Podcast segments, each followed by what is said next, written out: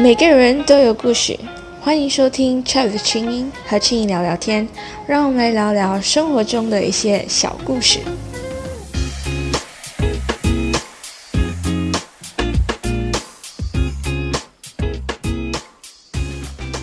欢迎收听 Chat 的清音和青音聊聊天，我是青音，又回到新的一集了。今天呢，就只有我自己一个人来陪大家聊天。然后就想说最近生活中一些感触，然后想要分享给大家。其实呢，因为新冠肺炎的疫情，所以我们在大学里面所有的面对面教学活动都已经被终止了。然后呢，在上一个学期，我们的大学都是用线上学习的方式来进行。然后因为下个星期我们就要开始第二个学期了，所以就有一些感想。想要嗯跟大家来分享一下，其实呢，说到线上学习，说实话啦，它是有蛮多好处的。就好像你走到哪里，只要你有 WiFi，只要你可以连接到 Internet，你就可以在那边学习。就是非常方便。例如，你要去旅行的时候，你也可以抽出两个小时的时间，然后找到一个有 internet connection 的地方，然后你就可以马上在那边学习了。我觉得线上学习的坏处是比好处还要更多的。首先呢，就是线上学习是一个非常非常需要自律的一个活动，因为在上课的时候。除非老师强制所有学生都开摄像头，不然通常在两个小时的 lecture 里面，然后老师就不会看到学生到底在做什么，就很有可能就是学生就只会开着那个 Zoom 或者 Google Meet，然后他就开始做自己的东西啊，例如他可以吃东西啊，他可以聊天，他可以睡觉，或者或者是做别的事情。然后老师是完全对这些事情完全完完全全不知道的。在大学里面学习一向来都是一个很需要自律的一个东西，但是在疫情之前，我们还有很多机会在学校接触到很多的学习材料。就好像你可以去图书馆呐，然后图书馆里面有很多的一些参考书，但是线上教学不一样，因为有些人他没有买课本嘛，所以他就一直仰赖着图书馆里面的课本。当我们进行线上教学的时候，自然而然他也不会特地去买一本课本来自己读，这样就变成说他只能完完全全的依赖他自己，他要自己上网找资料啊。然后去读一些学术的文章啊之类的，或者自己要自主性的去学习更多更多的知识，来弥补这种没有课本、没有面对面教学的一个空缺。还有一点就是，当你在面对面教学的时候，我觉得其实更容易向老师发问，然后老师因为他能见到你嘛。所以，他能以更明了、简洁的方式来解释所有你对课堂中的一些疑惑。所以，而且我觉得线上学习最最最为之诟病的，其实就是技术上的一些问题，就好像老师啊，或者是学生。不懂得要如何去使用一些教学软体，就有很多技术上的问题，会导致我们上课的时候会延迟啊，或者是会导致可能哎老师开不到那个 Google Meet，那我们要怎么上课等等之类这样子的问题。还有另外一个潜在的一个坏处就是 WiFi 连接的那个不稳定性，也会间接影响线上教学的品质。就好像，假如你的 WiFi 不好的时候，老师或者是学生会突然挂机，或者是你的声响、画质会卡、会 lag。所以，我个人觉得线上教学还是有很多不确定性在里面。所以，假如我们真的要线上教学的话，慢慢。现在是第一个学期嘛，慢慢可能第二个学期就会变得更好了。就其实，在上个月六月的时候，我有看到一支影片就窜红了，就有看到新闻媒体啊，或者是一些社交媒体都一直在转发那支影片。就有一个沙巴的学生，他是住在沙巴一个比较偏远地区的一个学生，然后他为了考试。他就在树上过了一夜，原因就是为了要得到比较好的那个 WiFi 的信号。本来一开始只是打算要爬上山，然后住在一个自己的小帐篷里面，但是呢，隔天他上山的时候就发现那个小帐篷已经被暴雨损坏了，所以他就只好住在树上。他就把他自己的经历拍成了一一支。YouTube 的影片，然后放上去 YouTube，然后就被很多人转发，然后就窜红了。还有蛮是蛮多人在讨论这支影片的。那个时候他住在树上呢，他就要自己去处理他自己的一些食衣住行，就好像住也是住在树上，然后就自己带蚊帐上去住。然后吃也只是带白米饭，然后用叶子包着，然后他就这样子上去树上住了一晚。然后隔天他回来的时候就被他妈妈骂了，就问他为什么你昨天晚上没有回家。当时我看到这一支影片的时候，我的第一个想法是想到我很久很久以前看过的一支影片，那个是在伯恩夜夜秀一个 YouTube 频道上面唐凤的一个专访。唐凤呢是台湾行政院的政务委员，他呢是负责在数位经济啊、网络还有 AI 方面的一些发展。然后当时我听到他他的主张，就是他主张宽频，也就是 WiFi 是人权，每个人都应该有权利去连接网络，而。这个人权是不可以有人落后的。然后他也讲到，这个已经是目前台湾政府正在努力的一个方向。然后他提到了两点，为什么宽屏应该是人权的原因。第一呢，他是说，第一是因为宽屏让人们可以一起找出解决问题的方法。就例如，好像你遇到什么问题的时候，只要你有 WiFi，你就可以直播。然后你就可以集思广益，然后找到解决问题的一个方法。第二个原因呢，就是要向外界传达你的信息。假如你要传播信息的话，你就只能向你身边的人喊话。如果没有人在你的旁边，那就没有人能听到你想表达的意见。这样子就导致说，这个没有宽屏的人，没有 WiFi 的人，被排除在整个民主社会的外面。没有平台让你去抒发你自己对政局的一些意见。其实，在二零零九年的时候，芬兰已经成为全世界第一个承认人民上网权利的一个国家。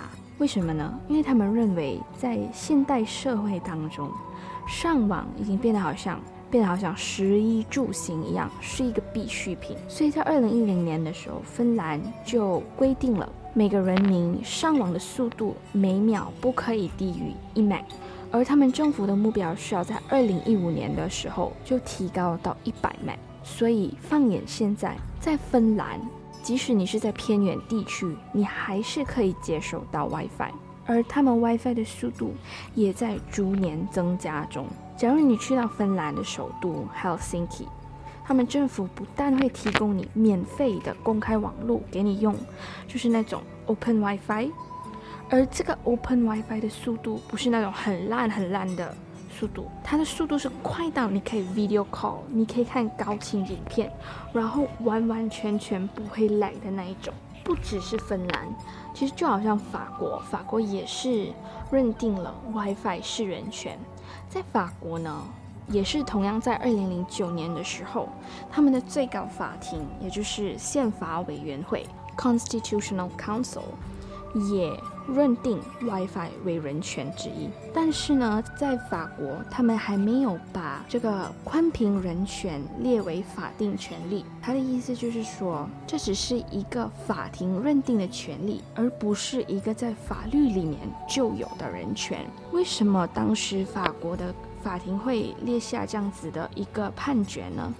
因为当时他们正在受理一起案件，就是这个案件是关于到法国的一条法律，就是说，如果你被发现到你有非法下载有版权的作品，那个当事人就会收到三次的警告。当你收到三次的警告过后，你还不停止你非法下载的这个行为的时候，第四次的时候。政府就会强制把你的 WiFi 给 cut 掉。所以呢，当时的法国宪法委员会就说，WiFi 是人权，只有在足够证据的支持下，法庭才有权利去剥夺你的人权。所以呢，法国的法庭也认定了那一条法律是无效的。除此之外，联合国。联合国 United Nations 也曾经在二零一一年和二零一六年的时候都发过报告，认定这个上网权为人权。但是呢，这个报告不是每一个国家都同意的，有几个国家是反对联合国的这个报告的，就例如中国、俄罗斯还有南非。我本身呢是对，是主张宽屏是人权的。为什么呢？我自己本身列下了四个原因：第一，资讯权；第二，言论自由；第三，政治参与度；和第四，教育权。OK，我们来先讲讲第一个原因好了，资讯权。什么是资讯权呢？资讯权就是说，国家应该最大限度的去保障。人们获取信息的这个权利，就是说，人们，这就是说，人们有权知道他应该知道的事情。所以，人们要如何去获取信息呢？就是通过媒体，就好像我们看看，我们有传统媒体，好像报纸啊，还有杂志；我们有数位媒体，就是电子报，还有电子杂志；我们也有一些自媒体，就好像 YouTube 啊、Facebook 啊，在 IG 上的啊。或者这些 podcast 自媒体，因为现在越来越多人在使用智能手机，在使用 internet 了嘛，所以传统媒体已经逐渐逐渐的走入没落的时代了。现在报社已经算是一个夕阳行业了，也越来越少人去看实体的报纸。就好像我们在马来西亚，Malay Mail 啊，Tamil Nesan 啊，Cosmo。乌都山马来西亚都已经宣布停刊了，这就说明人们要通过传统媒体来获得信息的权利已经是越来越少了。如果人们想要获得信息呢，要如何去获得呢？现在主流的获得信息的通道都是以互联网为主，所以当你没有这个互联网的时候，你获取信息的权利或者是机会就已经大大的减少了。而为什么？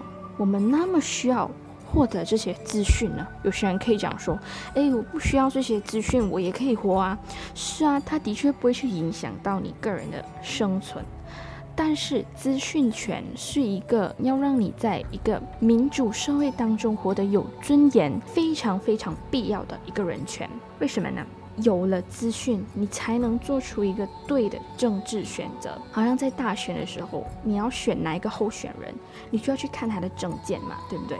你要如何去知道他的证件呢？你就要通过媒体呀，或者是通过互联网去获得获得这些消息，而这就是资讯的重要性。你有了资讯，你才可以知道我到底应该选谁。到底哪一个候选人才能为我争取到最大的利益？这就是我们所说的 informed decision。到第二个论点就是言论自由。当时刚刚我刚讲到那个法国法庭的判决，也有提到了现代社会的人民都有沟通还有传播的权利，而互联网就是沟通与传播的工具。因为现在我们好像，假如你没有宽屏的话。你要传播你的言论或者是意见，你就只会被限制在你自己的一个社交小圈子里，你不能把你自己的言论传播给更多人知道。但是你有了互联网的话，你可以通过社交媒体呀传给更多人知道，这就是促进你去行使你言论自由的一个权利的工具。这就是为什么互联网应该是人权。还有第第三样就是政治参与度，因为现在越来越多人在使用互联网了嘛，其实很多政治的辩论啊，或者是政治上面的一些讨论、民事上的讨论，其实都发生在互联网上面。如果你没有的连接到互联网的话，你就无法参与到这些政治讨论里面。也有可能你想要收看一些政治的辩论，你都没有那个机会可以去收看到。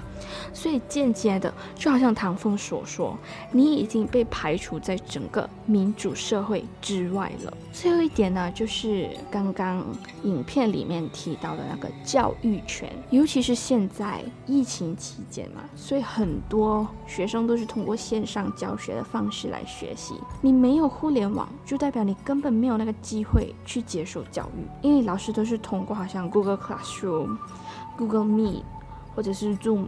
这些平台来教学嘛？你没有互联网的话，你根本无法使用这些教学软件。你唯一可以做的就是等到疫情平缓了之后，然后才有机会回到学校，收到这种正规的教育。然后在那个时候，你已经落后你自己的同班同学很多很多了。即使排开，就是我们把所有这些疫情的因素都排开掉，就是。我们平日的教学当中，互联网上也是有很多很多教学的材料，很多学术的文章啊，都可以在互联网上面找到。这就凸显了城乡差距呢。你在城市，你有 WiFi 的话，你有更多的机会可以去接触到这些材料。但是，假如你是在偏乡或者一些偏远地区的话，你没有 WiFi，你根本都没有机会可以去接触到这些材料。所以，我觉得 WiFi。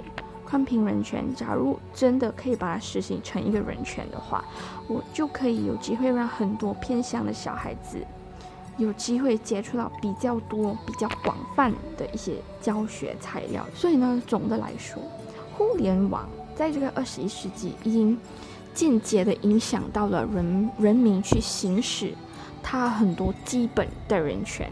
就像刚刚所说的，我们的资讯权还有言论自由权，当你没有了互联网，它就影响到你行使这些人权的这个机会。互联网已经普遍到它就好像衣食住行，它是这种必需品了。假如你要把我丢去一个荒岛，我觉得我会问你的第一个问题就是：那个无人岛上面有 WiFi 吗？所以我觉得互联网已经不该再是一个特权了。